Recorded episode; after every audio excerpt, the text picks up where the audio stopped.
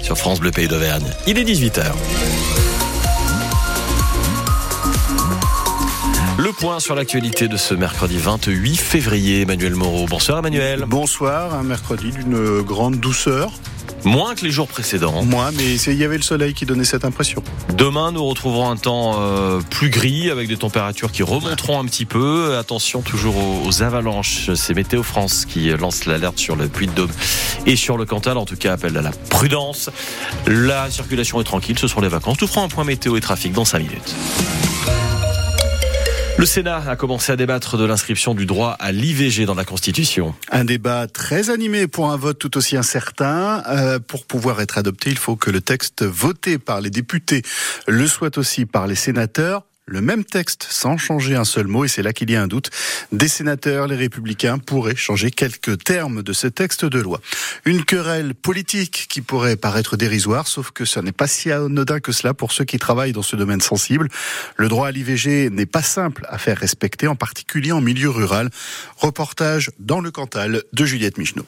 Dans le Cantal, le planning familial redirige les femmes qui souhaitent avorter essentiellement vers les centres de santé sexuelle, dans les hôpitaux de Saint-Flour et d'Aurillac. En moyenne 240 IVG par an à 70% médicamenteuses. Ça se fait aussi parce qu'on a euh, un gynécologue euh, militant là-dessus hein, à l'hôpital mais euh, il va bientôt partir à la retraite et ça risque d'être beaucoup plus difficile après. Hein. Pour Marie-France Banon, la présidente du planning familial à Aurillac, le manque d'accès aux soins, notamment en zone rurale, c'est l'un des vrais freins d'accès à l'avortement. Euh, surtout ici, on est en termes de spécialistes, par exemple, on a très peu de gynéco. C'est les sages-femmes, effectivement, à l'hôpital qui assurent le maximum. Et quand on peine à trouver le bon professionnel de santé, on dépasse parfois le délai légal. Au niveau prise en charge, nous avions 7 à 8 personnes par an, effectivement, que nous accompagnions on délai dépassé parfois d'un jour, hein, parfois d'une semaine, parfois de deux jours, jusqu'en Espagne en plus de toutes celles qui se débrouillaient toutes seules avec les infos que nous pouvions leur donner. Le passage des 12 semaines à 14 semaines, les délais dépassés sont moins importants quand même. D'où l'importance pour le planning familial du Cantal de défendre ce droit à l'IVG. Ces militantes ont obtenu l'assurance de leur sénateur qu'ils voteraient son inscription dans la Constitution. Mais on reviendra sur euh, ce débat et ce vote au Sénat tout à l'heure dans le journal de 19h. Il n'y aura pas de visite médicale obligatoire tous les 15 ans pour les automobilistes. Les députés européens ont voté contre cette proposition d'imposer une visite médicale pour conserver son permis de conduire. Décision rejetée par 323 voix contre et 270 qui étaient pour. Et puis demain, ce sont les députés français qui doivent voter sur une proposition de loi pour encadrer les frais, les les frais bancaires pardon, en cas de décès. Oui, proposition déposée par Christine Pires-Beaune, la députée socialiste du Puy-de-Dôme. Elle veut encadrer les frais imposés par les banques lors d'une succession. Rien à payer, par exemple, lorsqu'il s'agit du décès d'un mineur, ou bien limiter les frais bancaires si le montant de la succession est important. Christine Pires-Beaune qui sera l'invitée de France Bleu Pays d'Auvergne demain matin à 7h45.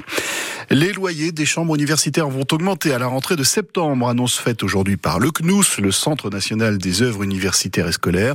Une hausse qui intervient après 5 ans de gel des loyers, Noémie Baudin. L'augmentation sera de 6 euros par mois maximum pour un étudiant, une fois les aides au logement prises en compte, assure Bénédicte Durand à la tête du CNUS. Cette hausse servira à accélérer les rénovations des chambres universitaires, justifie celle qui a été conseillère d'Elisabeth Borne à Matignon. Certaines CTU sont toujours insalubres et l'objectif du gouvernement est d'en réhabiliter encore 12 000 d'ici 2027. Cette décision illustre une fois de plus la déconnexion avec la réalité des jeunes, alerte la FAGE, le premier syndicat étudiant. Sarah Biche est vice-présidente en charge des affaires sociales. On n'arrête pas de dire à chaque fois qu'il y a des mesures pour les étudiants que c'est quelques euros, que c'est pas grand chose. Mais pour des étudiants qui sont déjà angoissés à l'idée de savoir comment ils vont payer leurs factures à la fin du mois, qui sont obligés de ne plus avoir d'activités culturelles, sociales, voire même de rogner sur leur alimentation pour arriver à finir euh, leur fin de mois avec ce qui leur reste, bah, quelques euros, c'est quelque chose qui pèse réellement dans la balance et ça représente plusieurs repas dans un restaurant universitaire, par exemple. Le syndicat partage le constat. Les réhabilitations sont des chantiers prioritaires, mais ce ne sont pas aux étudiants de les payer. Ces élus voteront donc contre la mesure quand elle sera débattue dans chaque crousse au niveau régional dans les prochaines semaines. Une grève au supermarché au champ d'Aurillac aujourd'hui, un magasin qui doit fermer d'ici un mois s'il n'y a pas de repreneur. Les salariés ont appris cette fermeture en mai dernier et ils attendent toujours de quoi, de savoir de quoi leur avenir sera fait. Ils l'ont exprimé ce matin à l'occasion de la tenue d'un CSE, un comité social économique. Ils se sont rassemblés à l'entrée du magasin pour accueillir les représentants de la direction. Au champ emploie une quarantaine de personnes à Aurillac. On en est à 28 500 billets vendus ce soir pour le quart de finale de la Coupe de France entre Le Puy et Et donc l'objectif des 30 000 spectateurs demain soir à Geoffroy Guichard devrait être tenu. Il fallait 15 000 spectateurs pour que le club ne perde pas d'argent lors de cette délocalisation. L'objectif est donc largement atteint.